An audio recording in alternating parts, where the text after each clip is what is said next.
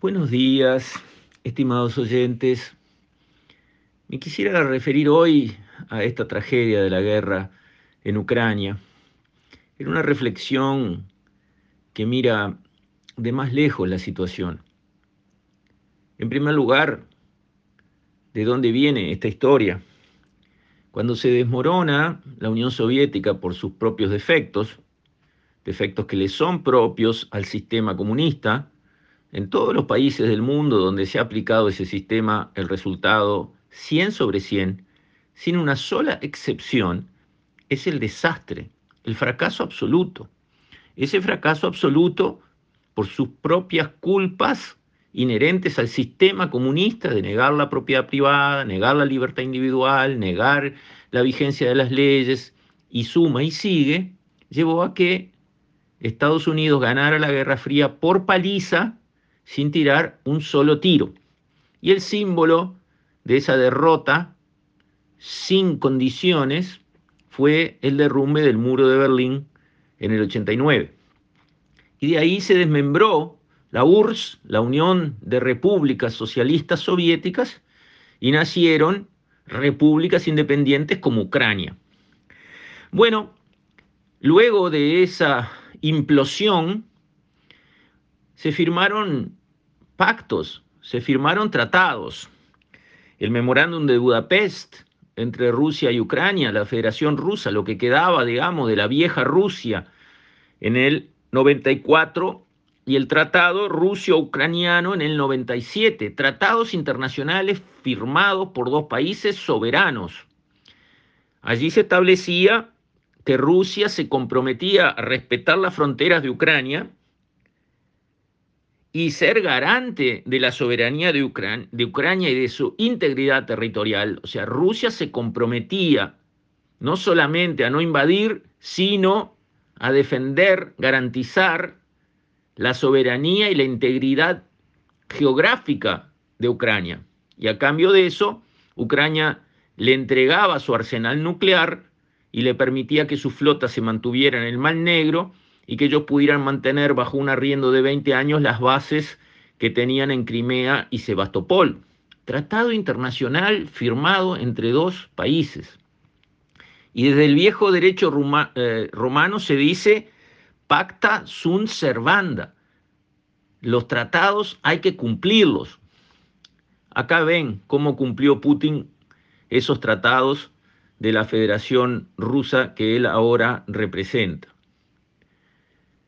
Y evidentemente la guerra está siendo muy cruel porque los rusos no pueden con los ucranianos por tierra. Es evidente que Putin quería una guerra rápida, una invasión inmediata que llevara a la rendición instantánea del ejército ucraniano por la superioridad militar de Rusia, que hasta ahora ha enviado el 10% de sus fuerzas a invadir a Ucrania, nada más. Pero eso no se dio y no se va a dar. Y entonces como por tierra no pueden doblegar rápido como querían, ya han perdido la batalla de la opinión pública internacional por paliza, bueno, empiezan a hacer un destrozo por vía aérea, bombardeos, misiles este, subsónicos y todo el tipo de daño que se puede hacer desde arriba, donde ya todo se vuelve indiscriminado. Es lo mismo un depósito de municiones que una escuela, un hospital o un shopping o un edificio de apartamentos ya todo se vuelve una sola cosa que hay que destruir como que fuera un gigante con un enorme martillo que va aplastando todo en todos lados. Y entonces la reflexión que me motiva a este audio es, ¿qué pasa con las instituciones internacionales? En el fondo preguntémonos, ¿para qué están? ¿Para qué está la Organización de las Naciones Unidas, la ONU? ¿Para qué está? Porque en los papeles, en la gran teoría, está para justamente evitar estas cosas.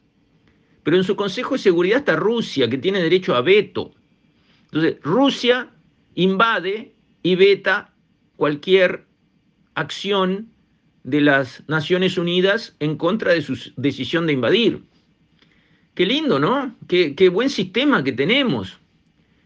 Y el tema de las sanciones económicas, cuidado, cuidado, porque las sanciones económicas las decide por sí y ante sí Estados Unidos, que lo puede hacer y tiene una gran potencia en materia de sancionar económicamente a otros países, porque maneja el dólar, maneja el sistema bancario internacional, es el principal mercado del mundo, con lo cual todo el mundo quiere exportarle a Estados Unidos y perder acceso a Estados Unidos es un problema. Y además tiene, digamos, la capacidad de presionar a terceros países para que no participen en ninguna actividad económica con el país sancionado. Incluso están presionando a China para que no ayude a Rusia, ni militar, ni eh, financieramente. Ahora, como país chico que somos, a mí me preocupa ese desenvolvimiento. Que un país pueda aplicarle sanciones al que quiera por sí y ante sí, en la cara del derecho internacional, la verdad, a mí no me resulta satisfactoria esa solución. Entiendo no quieren meterse en una guerra sin cuartel contra Rusia, que está conducida por un loco, un demente, un ser que ya no tiene los puntos de referencia bien medidos. Y entonces, para evitar pérdidas humanas adicionales, para evitar, digamos, sacrificar personal propio, para evitar el riesgo de una escalada nuclear, porque un loco de estos capaz que manda eh, un misil con cabeza nuclear a Nueva York o a Washington, y capaz que no lo pueden parar, y capaz que explota, y capaz que mueren uno o dos millones de personas en una de esas grandes ciudades.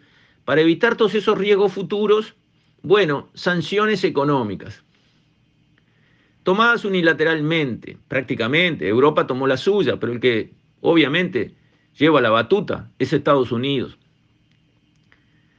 Entonces, ¿Uruguay podría tomar sanciones unilaterales contra otros países? Obvio que no. Entonces se va dibujando un mundo donde algunos países tienen derecho a sancionar a otros, a veces militarmente. Estados Unidos también invadió Irak con una coalición de países, sí, pero en base a argumentos que mirados en perspectiva no valían nada que estaban construyendo armas químicas, que tenían armas de destrucción masiva, nunca las encontraron, nunca aparecieron, nunca existieron. Bueno, no fue Estados Unidos solo, fue Estados Unidos y 30 más, ahora es Rusia sola la que invade, pero viven al lado, ¿no? Un país que toma la decisión de invadir y de limpiar acá y de castigar allá, sea con sanciones, sea con acciones militares, pero ¿qué derecho internacional tenemos? en los papeles precioso. Hay un artículo del doctor Alejandro Pastori, experto en Derecho Internacional, que justamente se refiere a estos puntos y que recomiendo que lo lean.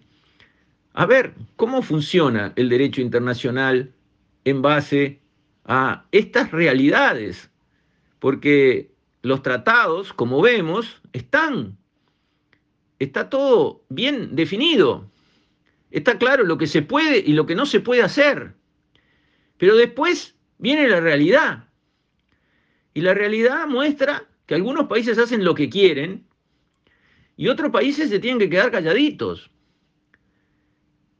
Y creo que, si bien es cierto que en el corto plazo eso es así, creo que nos corresponde a los que pensamos, que no somos muchos, lamentablemente, los que levantamos la cabeza y pensamos, los que tratamos de crear opinión, de conseguir que las personas piensen y construyan sus razonamientos de una forma sofisticada y sana, creo que lo que queda es crear opinión en cuanto a que así no. Porque Estados Unidos hace lo que hace porque recibe apoyo interno de su población. Si el presidente enfrentara una encuesta que dice que 80% de los americanos está en contra con lo que quiere hacer, se terminó el presidente y se terminó lo que quiere hacer y se terminó todo. Así ganó Reagan la Guerra Fría. Él hizo un discurso a la población cuando no conseguía los fondos en el presupuesto, en el Parlamento, para la guerra de las galaxias, o sea, armar con misiles los satélites, que eso ya era el golpe de gracia militarmente hablando, a la pulseada con Rusia, él hizo un discurso a la población, les explicó, los convenció y las encuestas dieron que todo el mundo estaba de acuerdo con él. Y ahí los que no querían votar esa ley que costaba mucha plata, votaron con las dos manos, demócratas y republicanos. Y cuando Gorbachev vio del otro lado que Reagan tenía la plata, dijo no juego más. Y empezó la perestroika, derrumbó el muro y se terminó. Reagan ganó sin gastar un dólar y sin tirar un tiro la Guerra Fría con la URSS. Pero lo hizo porque él movió a su gente, a sus masas. Él convenció a los americanos. Bueno, ahora hay que hacer un movimiento en ese sentido, pero para que la gente de los países esté toda de acuerdo en que así no. No se puede funcionar de esta manera. No podemos tener un planeta que sigue como siempre fue.